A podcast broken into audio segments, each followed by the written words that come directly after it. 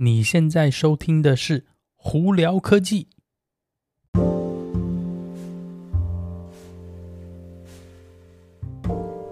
嗨，各位观众朋友，大家好，我是胡老板，欢迎来到今天的胡聊科技。今天美国洛杉矶时间七月二十七号星期三了，又是一个风和日丽的一天哦。这几天虽然热，但是没有太热哦，所以在外头有些时候真的是在树荫下头真的蛮舒服了。大家。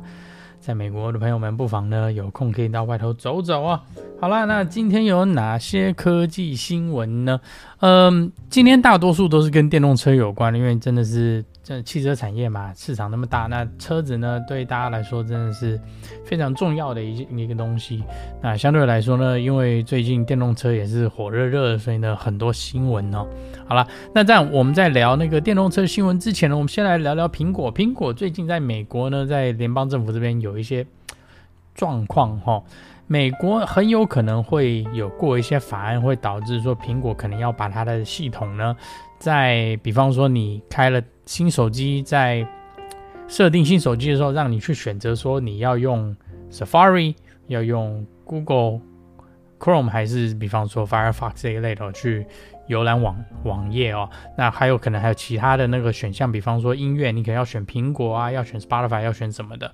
这为什么？这其实就跟很早之前大家觉得说微软在 Monopoly 让那个，比方说 Microsoft Office 呢没有打开的概念是有点相似。他们很多人是在控告苹果说：“哦，你的系统呢强迫大家用你的软体，这样子不公平。所以呢，你应该要把你的系统打开，让大家有选择。”这个东西呢，哎，我只能说啊，有些时候炒这种新闻呢，真是没有意义。如果这只出了一只手机呢，卖的量不多呢，或者市场那个占占比太小的情况下，根本没有人会炒这个东西。也只有市场占比多的时候，他才会来炒。那你为什么不当初一早就开始炒呢？为什么要到后来呢？这就是因为钱嘛。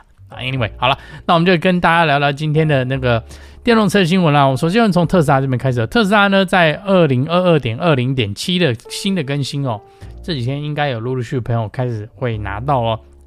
它在续航力评估续航力这地方呢，哇，变得非常非常，也不能算是说非常精准或者怎样，而是它是尽量变得更精准。比方说，它会现在开始去考量到说你的轮胎的胎压。外头的温度，以及你有没有在车内，比方说开冷气呀、啊、等等之类，把这些很多东西都算进去，去给你一个更准确的续航力哦。主要是因为因为这电动车的关系嘛，很多东西都是需要用电。那相对来说，任何会影响到电的状况，或者甚至会影响到呃车子的风阻啊等等之类的话，他们现在尽量都把它算在这个续航力的这个评估里头哦。这样子呢，也希望大家可以减少是对这个续航力的这个担忧。我们讲这个英文讲做 range anxiety 哦。那提到特斯拉呢，就会想到呃，特斯拉车上都有导航系统啊。那这个导航要使用导航系统，其实严格上来说，呃，特斯拉现阶段呢，这个网络连线是最基本的是免费，那你就可以使用这个就是导航系统嘛。那现在特斯拉终于哦有。规范出来是说，最基本的这个连线呢，前面八年是免费。那这个八年是怎么算？就是从车子贩售第一天开始算的八年。他不管你中间转手多少次，转就是八年最基本。那你如果要用，比方说你要用车上的去听音乐、网络音乐，或者是有其他的，比方说你要看那个塞车路况啊等等之类的话，你这个是要所谓讲一个。买一个高阶的这个连线嘛，这 Premium Connection，它是十块钱美金一个月，或者是九十九块钱一年的这个。那这个呢，是你就算车子超过八年，你都可以买。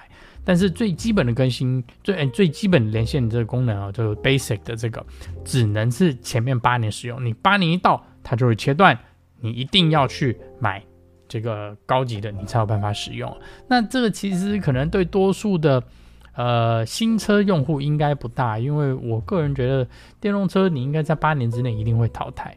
呃，只不过就可能对一些二手车的那个车主呢，可能会比较就多付一点钱就是了。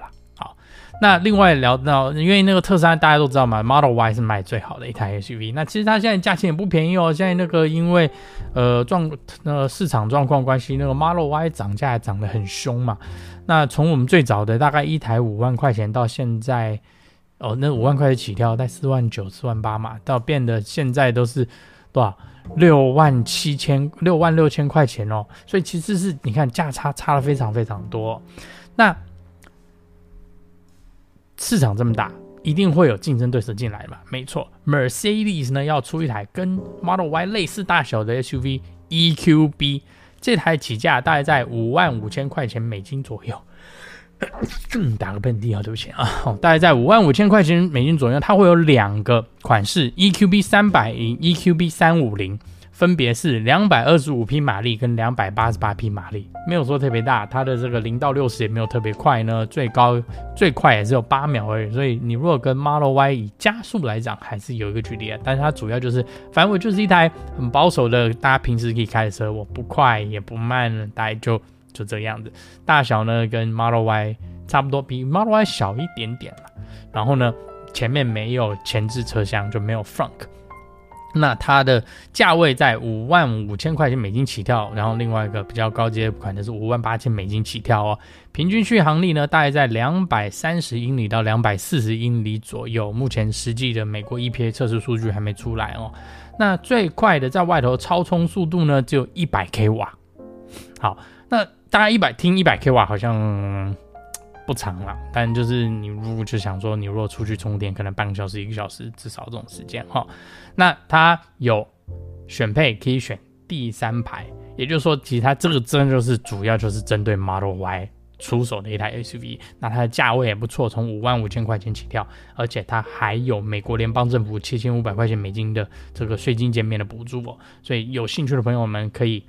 真的去仔细去看一下。那顺便提到那个 Mercedes 呢，我们就那个这边顺便提一下那个 Mercedes 的那个辅助自动驾驶系统。我现在不太喜欢用自动驾驶，因为这个自动驾驶现现实生活中真的没有一个车是完完全全可以自动驾驶哦。